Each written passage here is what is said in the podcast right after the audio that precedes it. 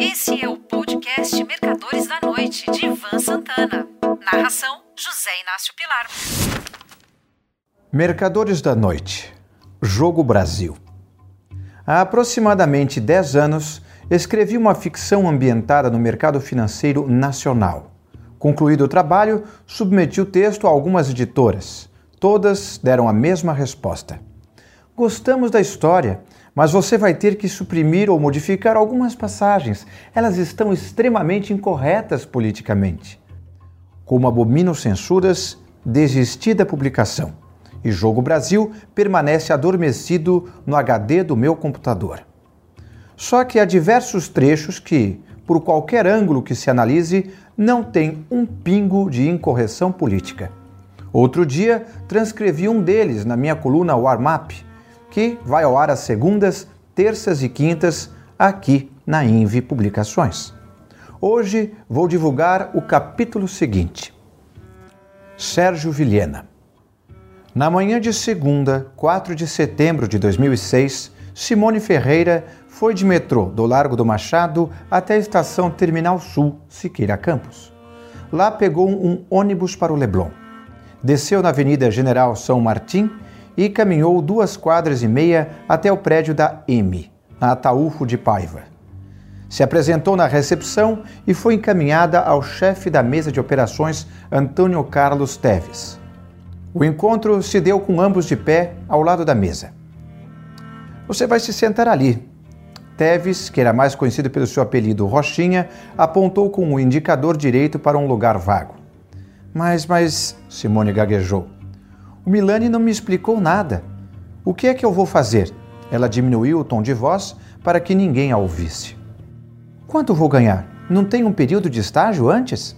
Nada de estágio. Não para quem está chegando do MIT. Seria perda de tempo. Rochinha abriu um sorriso franco. Você vai operar futuros e opções. Quanto ao salário, bem, o salário vai ser o normal de quem está começando na mesa. É merreca, coisa de 5 ou 6 mil reais, fora os benefícios, planos de saúde esses trocos. Embora até aquele momento achasse que iria ganhar apenas um simbólico salário mínimo ou pouco mais, durante um período de avaliação, Simone Ferreira conteve sua euforia impectory. É mais ou menos o que eu supunha, ela deu de ombros. Mas ninguém aqui trabalha por salário, Rochinha apressou-se em explicar, receando que a outra estivesse decepcionada. O que vale é a participação nos lucros, os bônus, essas porras que a gente chama de bicho, tudo pago por fora, lá fora.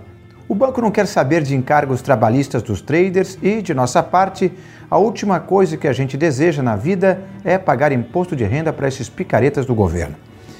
Bicho por dentro é só para raia miúda. Rochinha apontou com queixo para o pessoal do apoio, o back-office, na ponta da mesa. Aspi lastes cateraco desdenhou. E eu aqui, em basco, não vou me complicar. Primeiro, Simone Ferreira ficara sabendo que iria ganhar bem, cinco ou seis mil, ele dissera. Depois, soube que haveria gratificações. Tudo sem ter sido submetida a um teste sequer. Parecia estar vivendo um sonho.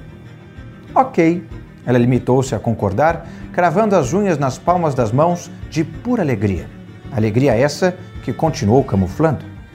A plataforma de operações do M, onde eram negociadas as taxas de juro, câmbio, ações e commodities, ocupava quase um andar inteiro do prédio. Os operadores se sentavam nos dois lados das mesas. Cada um tinha dois ou mais laptops abertos à sua frente. Nas telas eram exibidas cotações dos diversos mercados, as últimas notícias, gráficos, tabelas, planilhas, etc.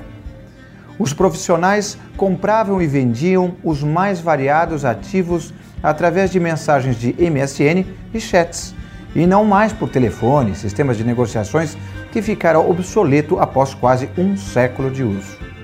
O berreiro das salas de operação de antigamente havia sido substituído por um vozerio baixo e continuado, como o da redação de um jornal.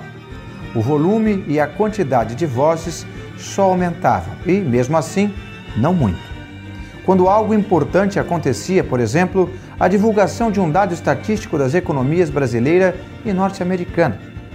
Um homem logo chamou a atenção de Simone. Sentado num patamar um pouco acima dos demais operadores, Sérgio Vilhena podia observar todas as mesas, podia também ver os aparelhos de TV presos ao teto, sintonizados nos canais Bloomberg, CNN, BBC, CSN News, além de monitores de cotação de notícias e gráficos. É o nosso guru, a enciclopédia ambulante do banco. Rochinha percebeu o interesse dela. Economista erudito, poliglota, 48 anos de idade, Vilhena era o principal analista do M. Cabia a ele, através de um pequeno microfone na ponta de uma haste curva junto à sua boca, ligado aos alto-falantes da sala de operações, interpretar para os colegas as notícias que chegavam do Brasil e de outras partes do mundo.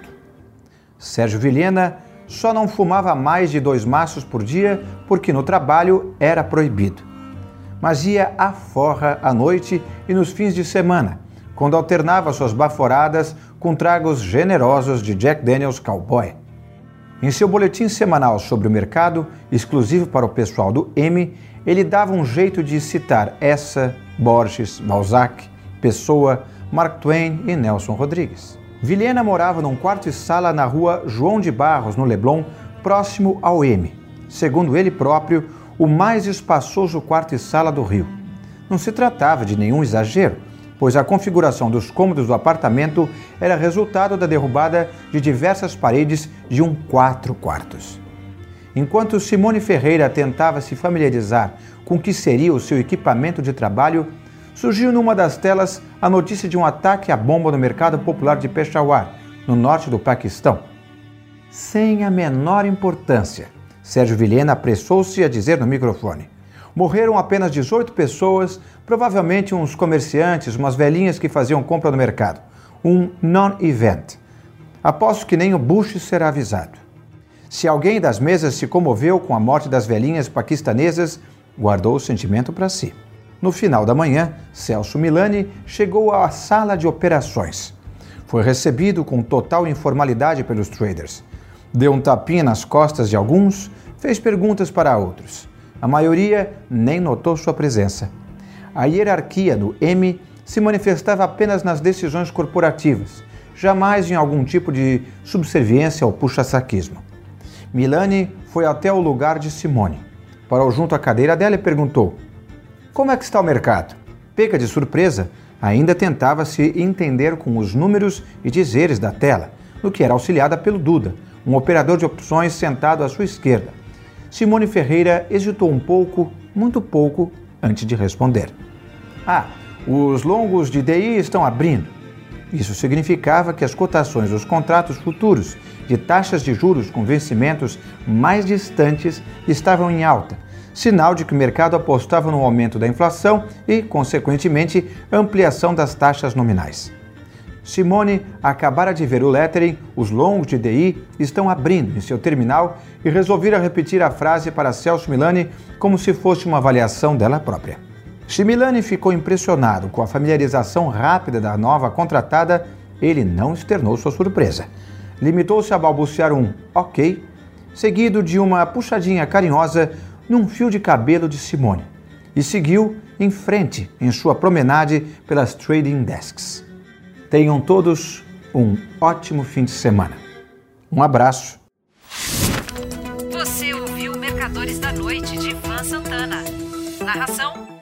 Inácio Pilar.